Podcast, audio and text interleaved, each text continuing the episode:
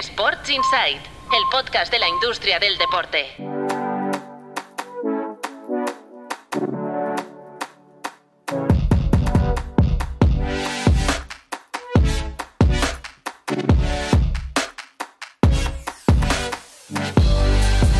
Muy buenas, bienvenidos y bienvenidas a Sports Insight, un podcast de tu Playbook producido por NSN.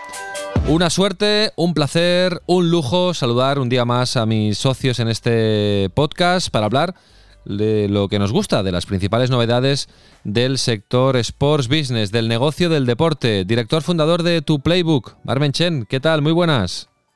¿Qué tal? ¿Cómo estamos? Periodista del periódico, Marcos López. Hola, ¿cómo estás? Hola, ¿qué tal? ¿Cómo andamos? Muy bien. Bueno, hoy tenemos un menú como siempre muy, muy intenso, muy, muy cargadito, porque vamos a hacer mención al World Football Summit que se está celebrando en Sevilla esta semana y vamos a poner la lupa en lo que ha explicado allí Carlos Nora, que es director de operaciones de la Saudi Pro League. En tu playbook han tenido acceso al plan estratégico de la Liga Saudi y Marmen Chen nos lo va a explicar con todo lujo de detalles. También vamos a hablar del derby madrileño en clave económica, del pollo, de la escabechina que hay ahora mismo en la Federación Española de Fútbol y de un tema de estos que, a mí me gustan, ¿eh? que Marmenchet dice que es un tema gimosiano. Eh, HBO Max en Estados Unidos ya apuesta por el contenido deportivo live. ¿eh? Vamos a, explicar qué está haciendo exactamente HBO en Estados Unidos y, y por qué el, de, este, de este giro, de esta nueva estrategia. De todo esto vamos a hablar enseguida con Mark y con, y con Marcos. Eh, recuerda, recordar que tenemos un correo electrónico a vuestra disposición, podcast.tuplaybook.com. Lo encontraréis siempre en las notas del capítulo y nos podéis escribir para lo que queráis, sugerencias, comentarios, críticas, eh, documentales deportivos.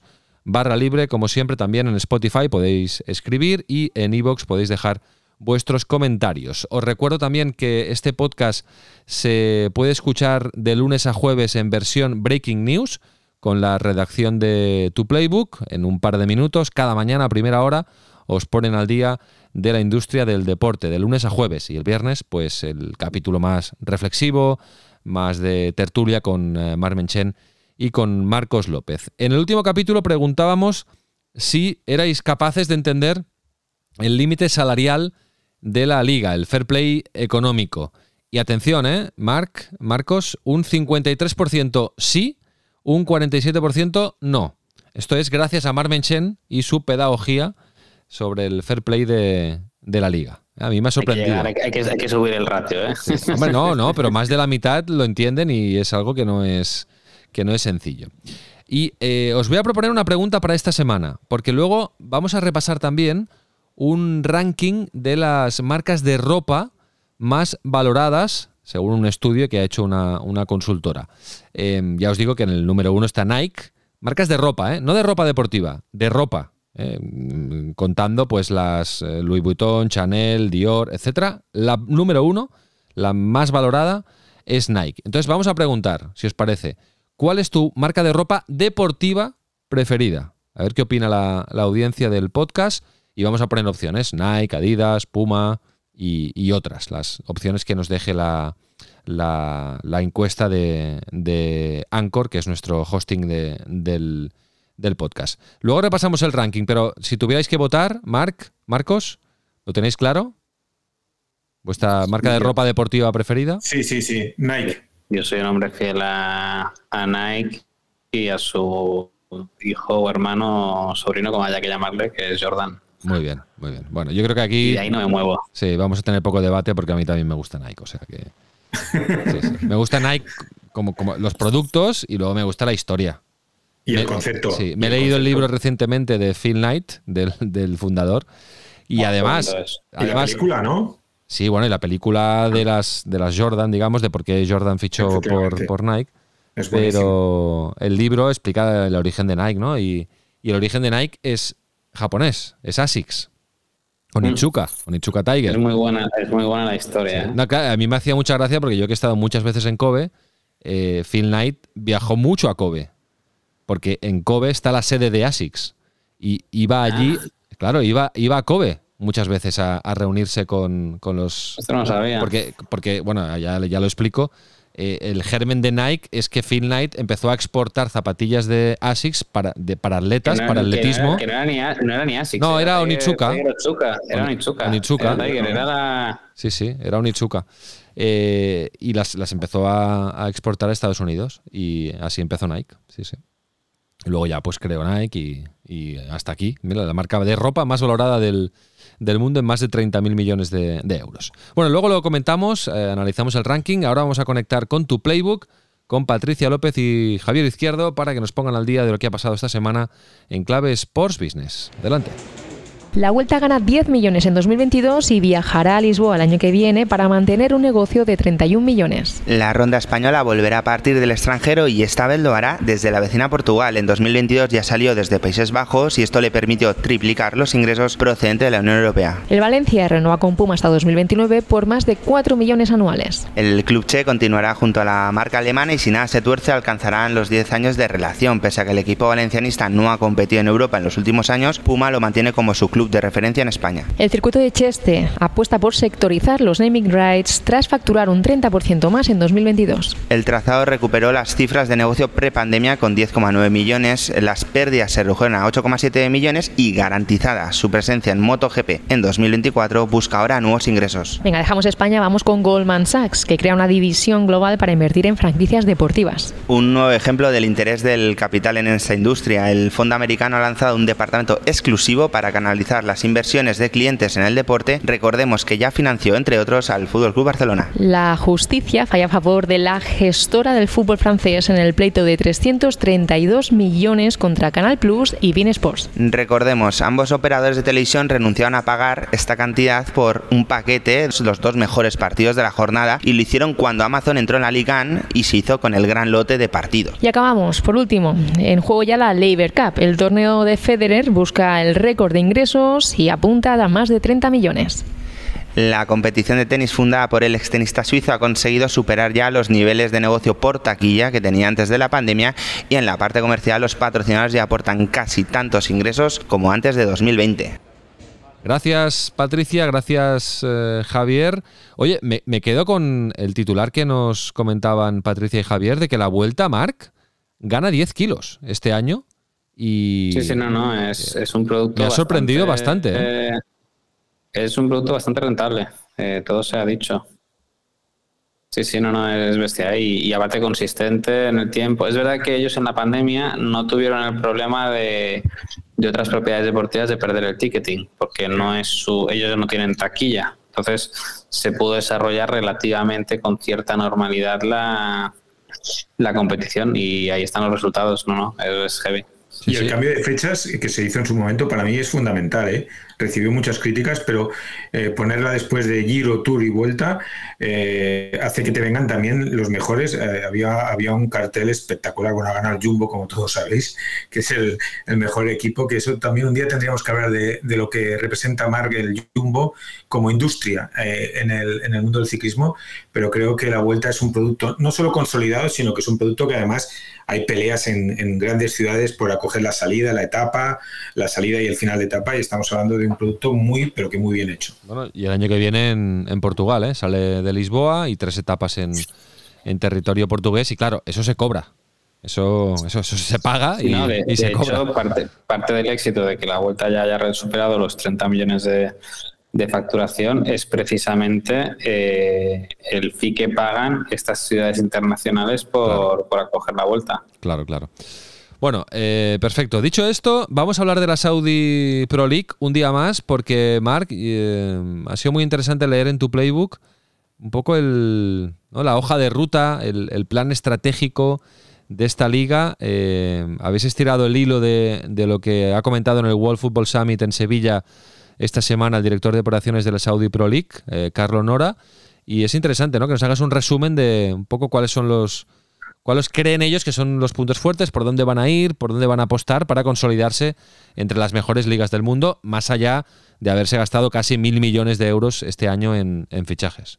Sí, yo, yo creo que era el plato fuerte de, de World Football Summit este año, ¿no? El que los responsables de la Liga Saudí explicaron un poco sus razones y el porqué de lo que están haciendo. Hay que ver si se cumplen sus promesas. Y yo lo que inferí es que este carrusel de inversiones y sueldos estratosféricos no va a ser para para siempre, pero dijeron cosas bastante interesantes, como que es verdad que quizás sus derechos, que esto, si recordáis la semana pasada, dijimos que Tebas había, eh, había filtrado, ¿no? por así decirlo, eh, lo que se estaba pagando en España por sus derechos, que era 70.000 euros, pero ellos valoraban que han conseguido que en todos los mercados se está pagando por sus derechos, o sea, no están regalando los derechos audiovisuales de, la competición. Hicieron mucho énfasis en el tema del gaming, del videojuego, en el que en eso quieren ser pioneros y, líderes. Admiten que, oye, que les queda mucho camino por recorrer, que aunque el 80% de los saudíes siguen en el fútbol, pues les falta ese incentivar a que empiecen a consumir y a pagar, ¿no? A comprarse abonos, a llenar los estadios, que cuando ves las imágenes de los partidos, pues quizás es donde ves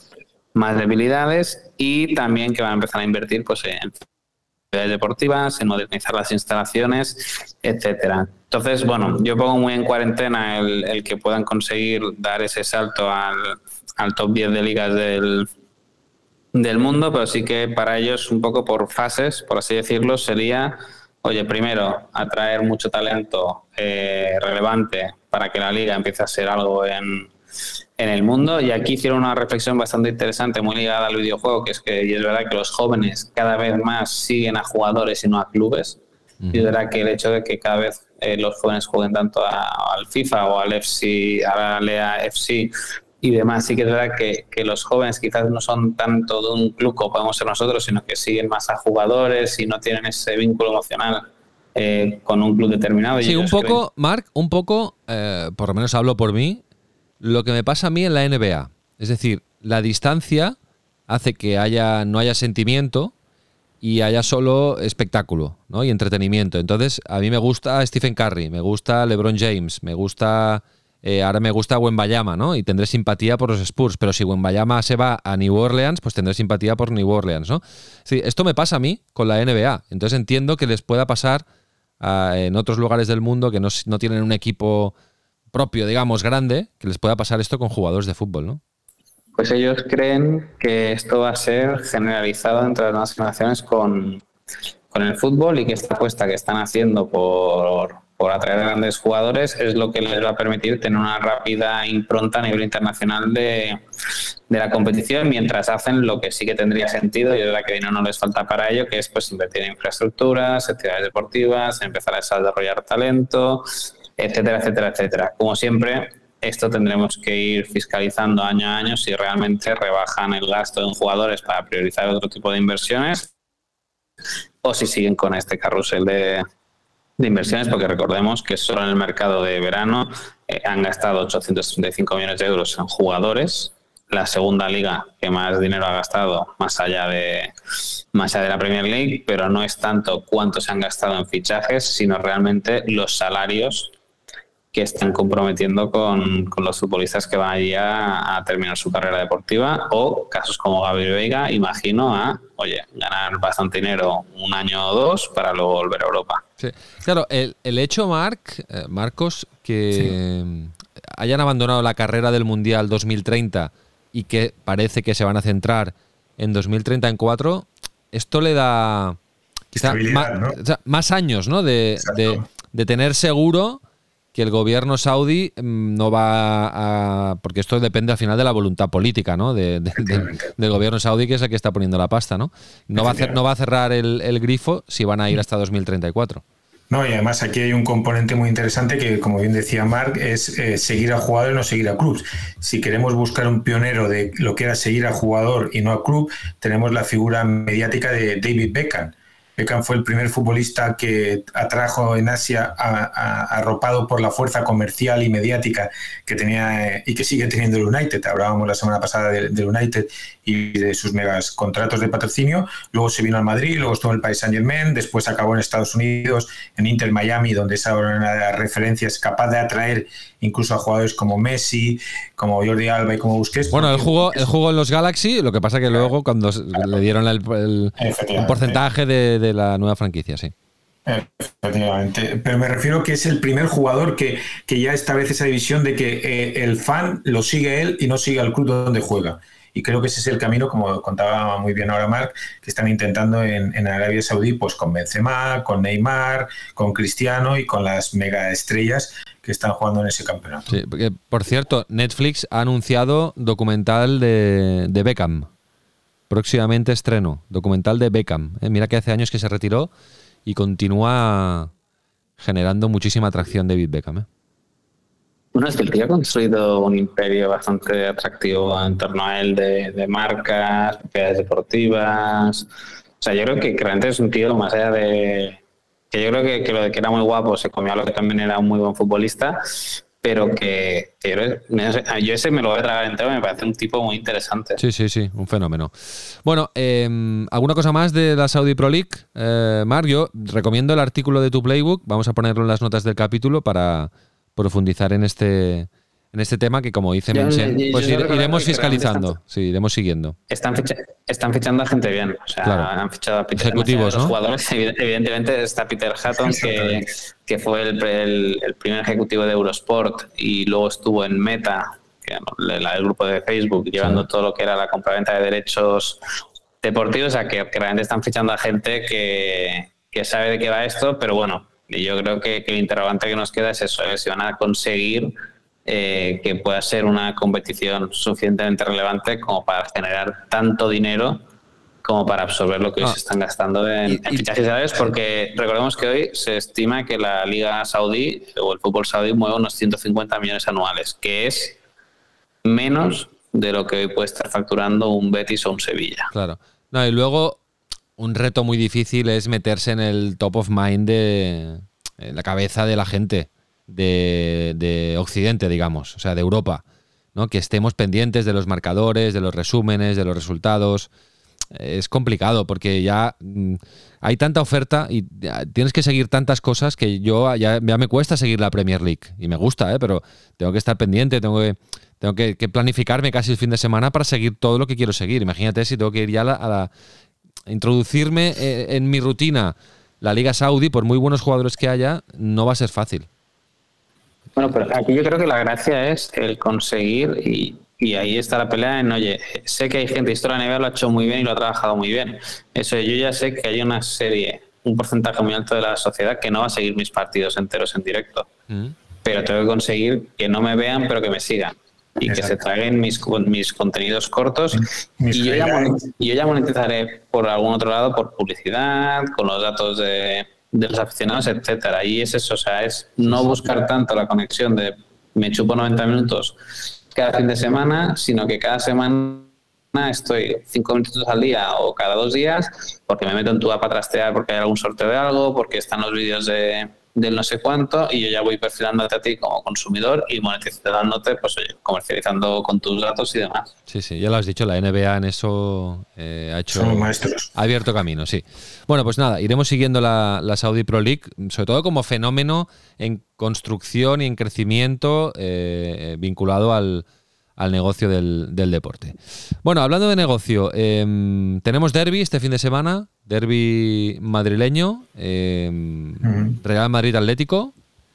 Eh, Marc, querías hablar desde el punto de vista económico, ¿no? De, de, estos dos clubes, ¿en qué momento se encuentran? Sí, pues tenemos datos, y sobre todo comparar un poquito a, a los dos clubes. Recordamos que es verdad que, que, el Real Madrid ha salido bastante, bastante, no, no voy a decir bien, pero sí un poco indemne del golpe de la, de la pandemia, porque es el único club eh, de los grandes de Europa junto al Bayern de Múnich que ha conseguido cerrar todo ese periodo sin pérdidas, ¿vale? En cambio, el Atlético de Madrid sí que ha perdido más de 120 millones por, por el camino, pero sobre todo comparar un poco la, las cifras de, de, los dos clubes para que os hagáis un poco la idea de, de, las diferencias que todavía existen entre, entre los dos clubes. Aquí me he apoyado un poco en, en Javier, quien, que es quien hace el artículo que hoy publicamos en, en tu playbook. Y la primera magnitud para mí relevante es que conjuntamente eh, ya suman una cifra de negocio agregada de 1.100 millones de euros. Eso sí, el Real Madrid factura 1,7 veces más que el Atleti. Por lo tanto, casi prácticamente el Real Madrid aún dobla en ingresos al, al Real Madrid. El Real Madrid con palancas y traspasos eh, la última temporada facturó 1.095 millones, el Atleti está en torno a los 450. En salarios se gastan conjuntamente unos 700 millones de euros en plantilla deportiva.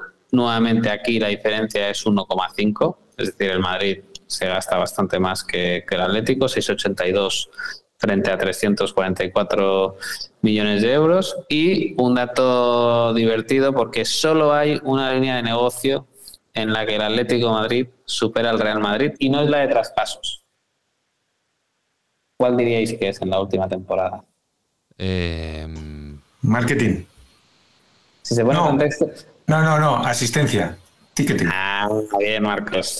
Porque, evidentemente. había obras en el eh, Bernabéu, claro. El, el Bernabéu está en obras, antes el Real Madrid no, no, no cargó el abono a, a, a todos sus socios por lo- y por lo tanto las cuotas de socios abonados, el Atleti facturó 47 millones, el Real Madrid 37, pero eh, luego lo que es match el Real Madrid sí que barre al Atlético de Madrid, evidentemente, porque bueno, tiene todo el tema de giras del verano, eh, taquilla, que la taquilla, pues oye, pues factura, factura mucho. De hecho, el otro día los compañeros de la SER, que es verdad que es bajita la recaudación del, del Camp Nou de Montjuic, pero los compañeros de la SER decía que, que de media la facturación de- del Barça con los partidos en casa está siendo 1,5 millones. que Es que es, es poquito, debería ser en un Camp Nou serían 2, 3, 4 millones en su momento siempre me acuerdo la, la cifra que dio Bartomeu cuando se suspendió el Barça-Nápoles, no sé si os acordáis, que fue el primer partido que se suspendió de, De la pandemia. de, de Champions. Allí se dijo entonces que en un partido de Champions de esa envergadura pues podían ser unos 6 millones de euros de, de facturación, pero ahí estamos, primer derby y esto eh, ya os aviso que iremos haciendo estos articulitos este año, hemos decidido que cada vez que se venga un, un derby territorial haremos un, un análisis comparando numeritos de los dos clubes Muy bien. pues que por, Además, por cierto, que, no, que hablábamos de, de Saudi hace un momento, que el Atlético este año tiene un patrocinador de Saudi, que es eh, Rayat Air, que es la, la compañía aérea de, que ni existe. de Saudi. No, ni existe, que no opera todavía. Exacto, y que les mete 40 kilos al año. en la- y están en la camiseta. Y además te iba a decir que el partido se juega en el Metropolitano, eh, es Atlético Madrid Real Madrid, y, y para aportar las cifras de la gente, yo estoy sorprendido eh, en torno, no a la capacidad económica, evidentemente, de lo que está generando Montjuic, pero se han jugado tres partidos oficiales. El primero eran 39.603 espectadores, coincidiendo con la visita del Cádiz. El de max asistencia fue 45.055 aficionados, que fue el Barça Betis 5-0, y el de la Champions, debut en la Champions, 40.989. Imaginaros lo que esto representa.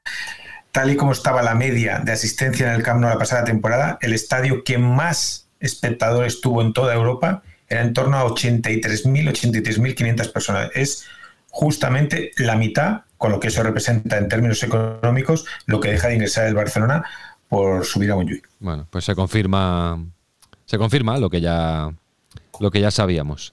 Oye, Marcos, ¿qué me dices de la, de la escabechina en la Federación Española de Fútbol?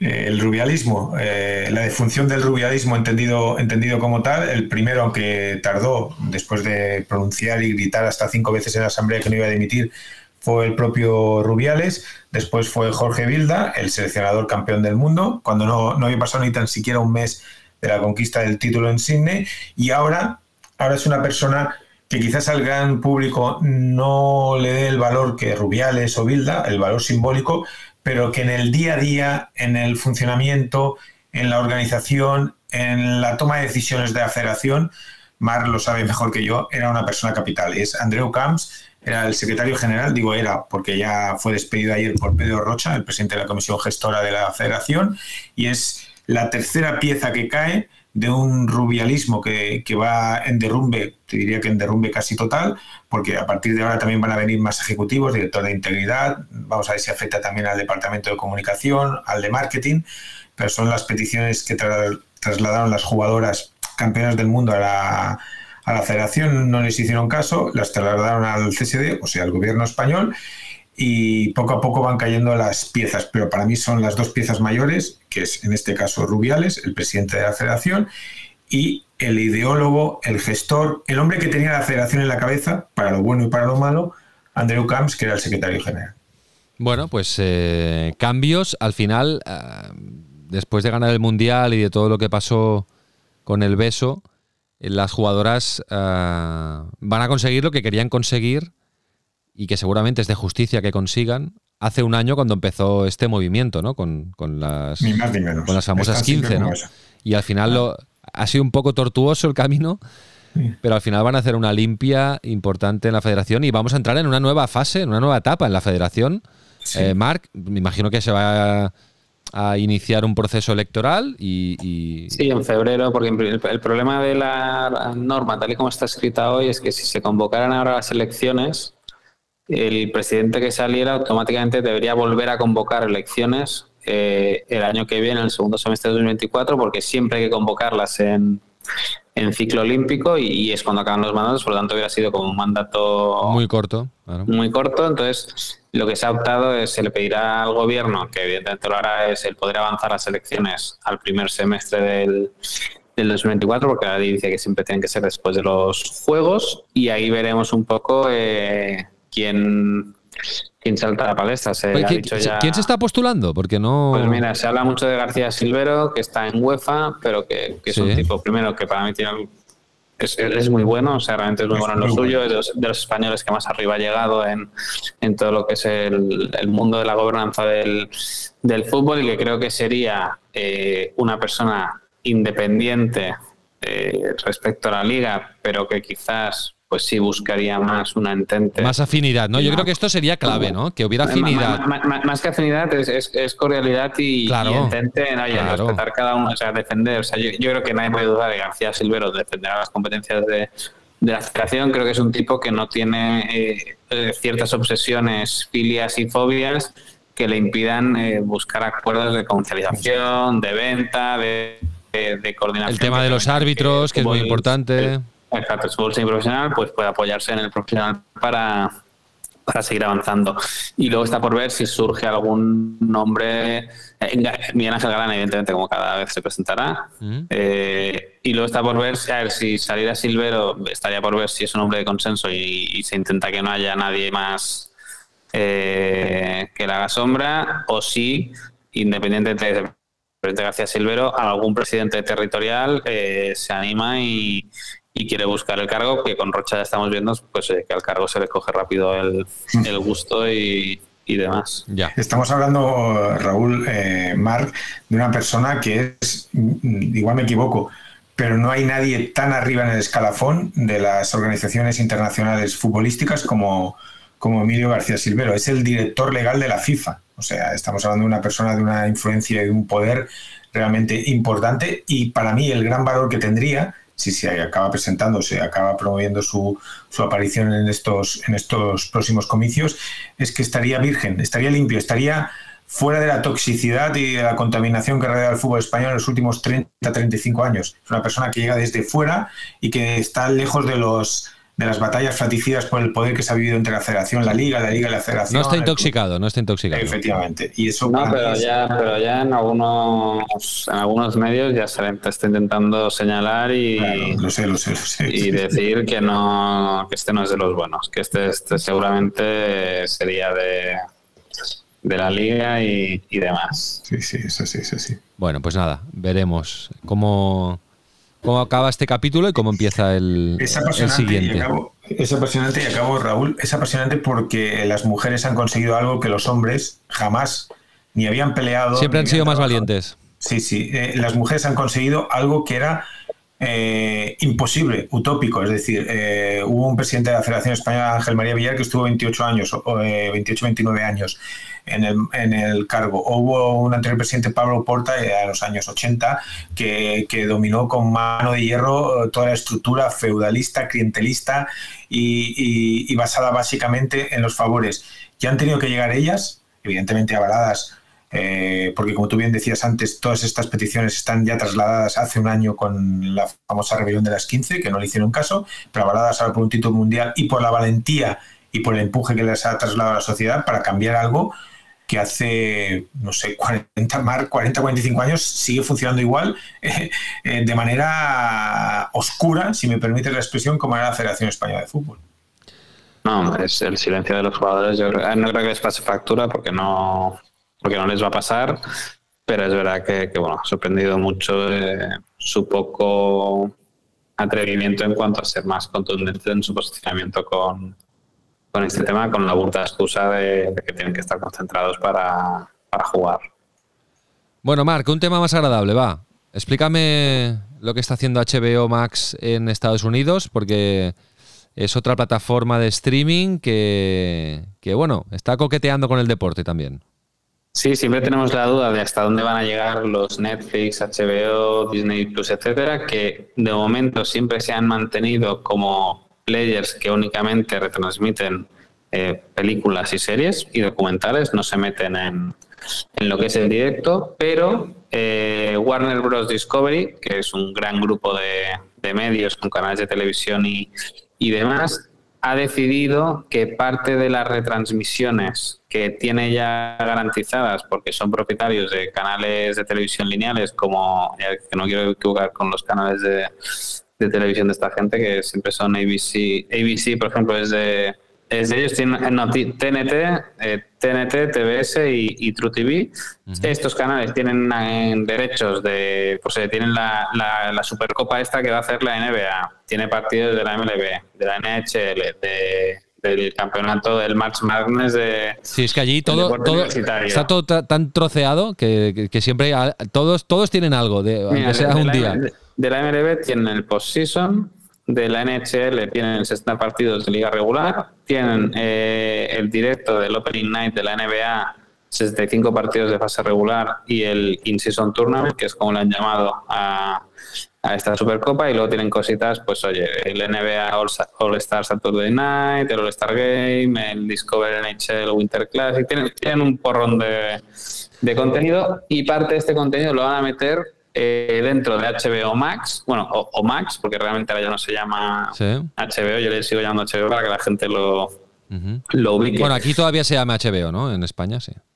Y le van a, y va a estar todo con la cabecera de Bleacher Report. Entonces también van a el contenido de Bleacher ah. Report, también lo van a meter dentro de una especie de canal dentro de, de HBO y, y con un coste adicional de 9,99 euros. Bleacher Report, que es un canal, digamos, digital, eh, sobre información deportiva, pero desde un punto de vista muy gráfico. Sí, es, totalmente audiovisual, o sea, lo hacen muy bien y son muy rápidos. O sea, realmente yo en redes, en Twitter, son rapidísimos generando imágenes, eh, dibujos para explicar la actualidad. Y geniales.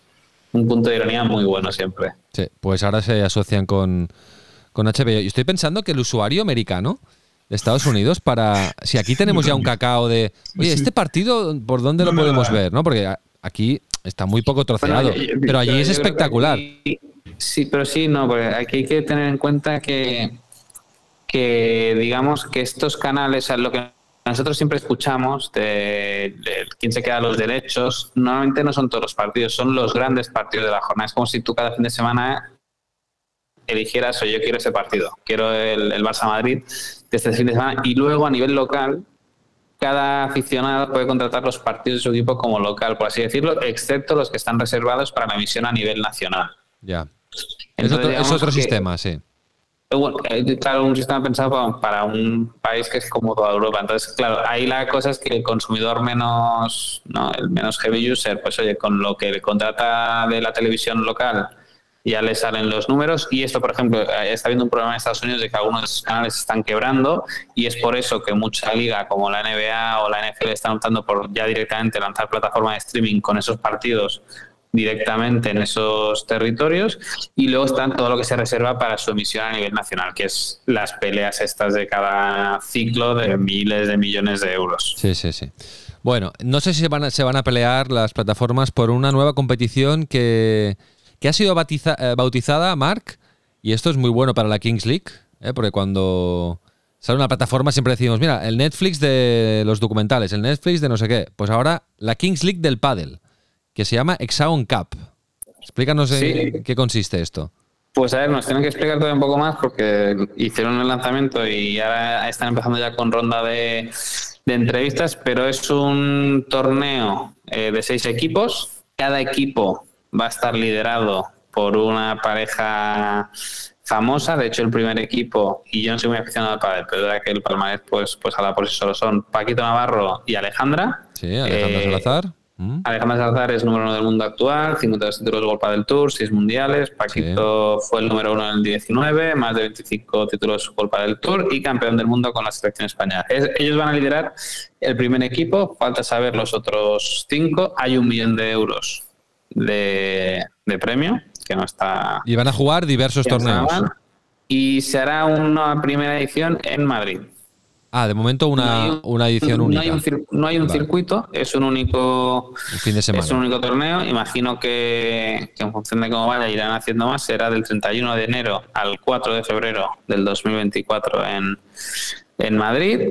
Eh, el hecho del formato yo creo que les permite el no pelearse con, Con Premier Padel. con, con- con Premier Padel y Culpa del Tour ya no estará, porque No. Culpa del Tour acaba oficialmente en 2023. No, de hecho, el, el- como se va a reducir el calendario, porque Premier Padel va a hacer... En me- España, claro, hay más, hay más opción para jugadores. claro, de hacer este tipo de, de torneos y de exhibiciones. ¿Mm? Y aquí el dato interesante para, para los entes de nuestro podcast es que quien está detrás de este proyecto son los fundadores de la Fórmula E.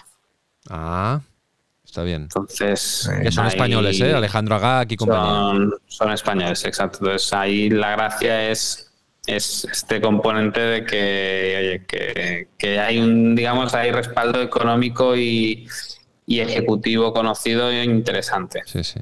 No, y demuestra una vez más que, que el, dinero va hacia el pádel. ¿eh? El pádel la- lo ha reventado en los últimos años y, ahora pues este tipo de organizaciones se, se enfocan mucho en el pádel. Pero fíjate con el padre, el, debate que hay o, o- o la incógnita que hay es que si bien ya ha pasado al tenis como deporte de raqueta más practicado en, en algunos países, el reto es si como producto de consumo, es decir, como sentarnos delante del sofá a ver un partido, si realmente va a ser capaz de acercarse un poco a los niveles de, del tenis. Yo creo, Que yo creo que con tiempo sí. Yo creo que con tiempo sí. Porque el, el- el tenis sin el Big Three, yo, aunque esté Alcaraz y saldrán nuevas figuras, aunque esté muy consolidado, creo que va a ir mm, a la baja, forzosamente. Y el pádel, aunque sea solo por el número de gente que lo juega y que cada vez están haciendo un producto más atractivo televisivamente, yo creo que va a ir a la alza.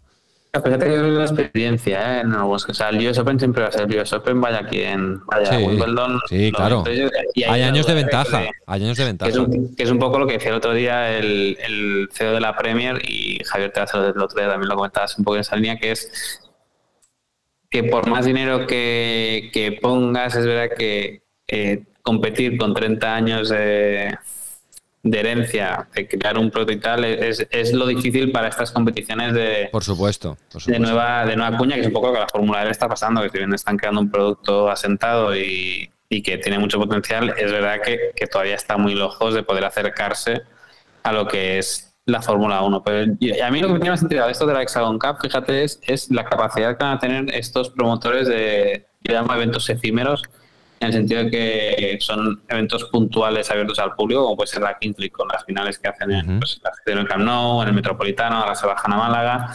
Eh, es eso, el saber, oye, ¿cuán- ¿cuál es el recorrido de estas competiciones que son un one-off a nivel de, de montar un evento físico para, para los aficionados? Sí, y tienes que hacerlo muy bien para, para poder amortizar eh, la inversión que vas a hacer, ¿eh? porque con un con un solo evento, um, bueno, supongo que, habrá un plan de negocio y, estará bien estudiado, pero tienes que sacar mucha pasta. ¿eh? Pero bueno.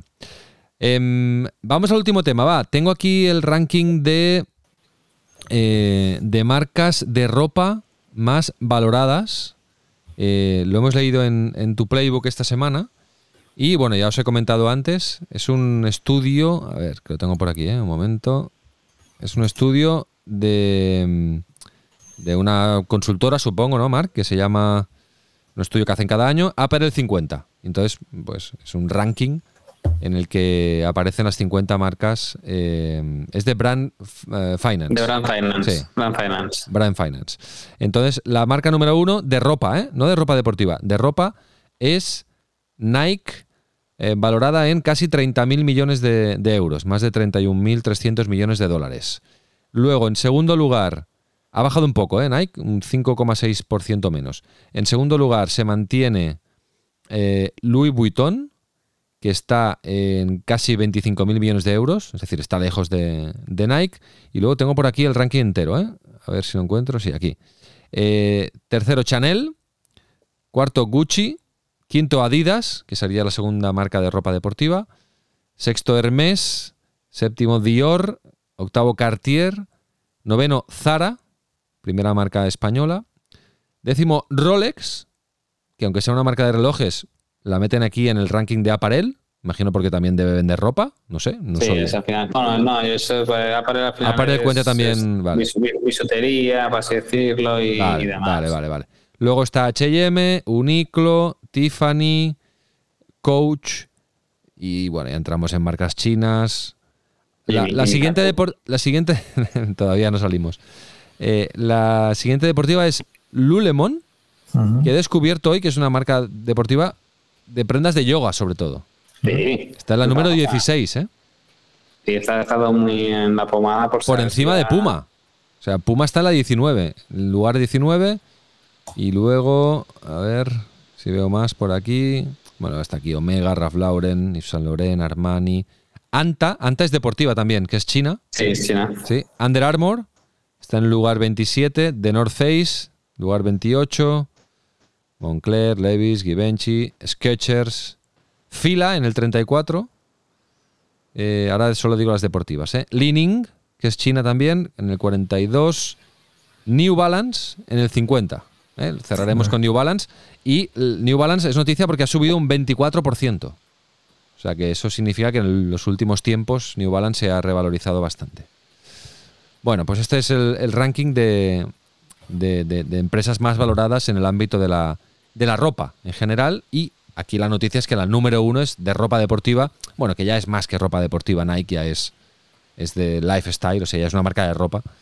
Y por eso está el, el, número uno. Hemos quedado que entonces, si vosotros en la pregunta de la semana votaríais Nike, ¿eh? sin duda, sí, tanto Mar como...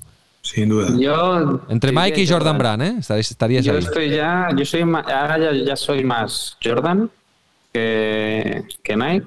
Y tengo que decir una mira, ya aprovecho, yo, me hizo mucha ilusión porque mi hija, que en esto la estoy entrenando bastante bien en ¿Sí? todo lo que tiene que seguir y no seguir en el mundo del, del deporte, eh, el otro día me hizo un pastel de plastelina ¿Sí? y con un cuchillo dibujó el logo de Nike.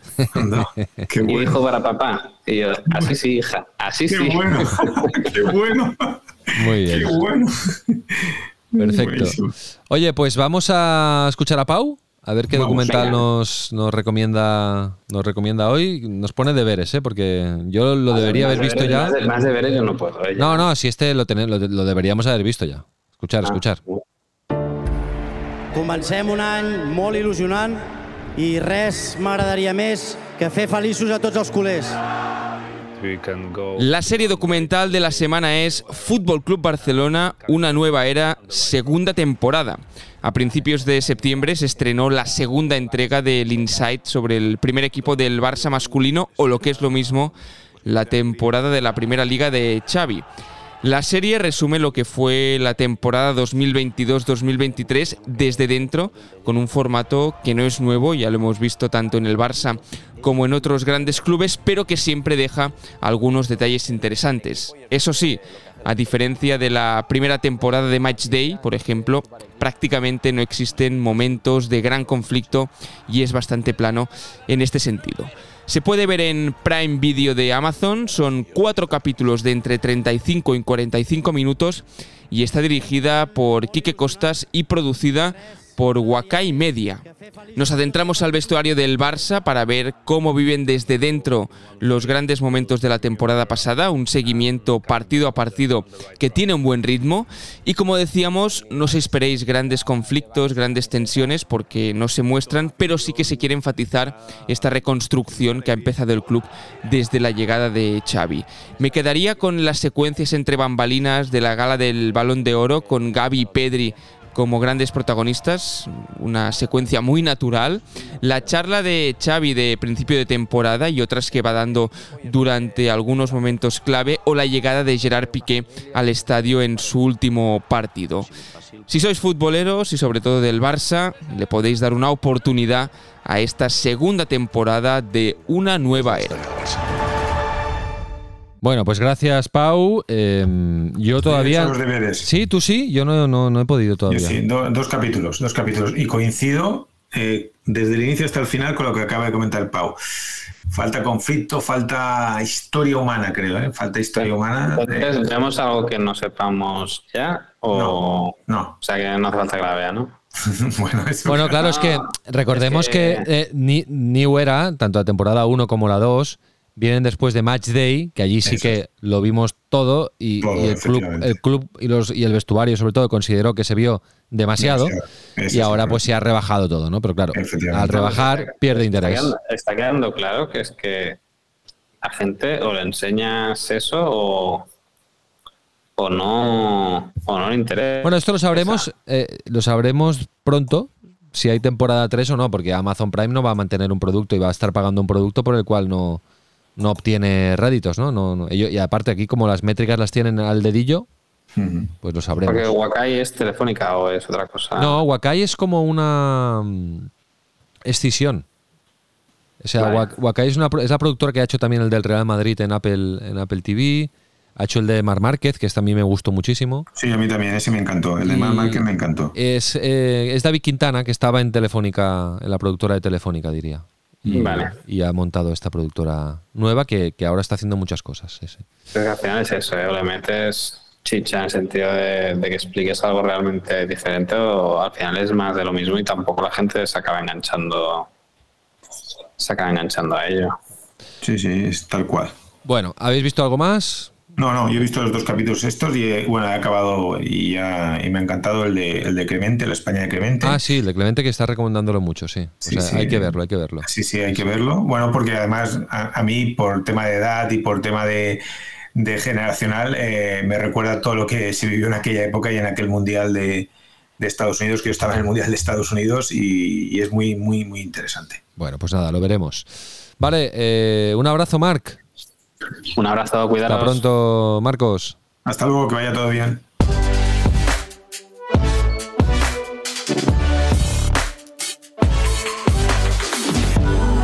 Sports Insight, un podcast de Tu Playbook producido por NSN. Y recuerda, tienes toda la información económica de la industria del deporte en tuplaybook.com. Únete a la plataforma de negocios para la industria del deporte. Nice to be in orbit.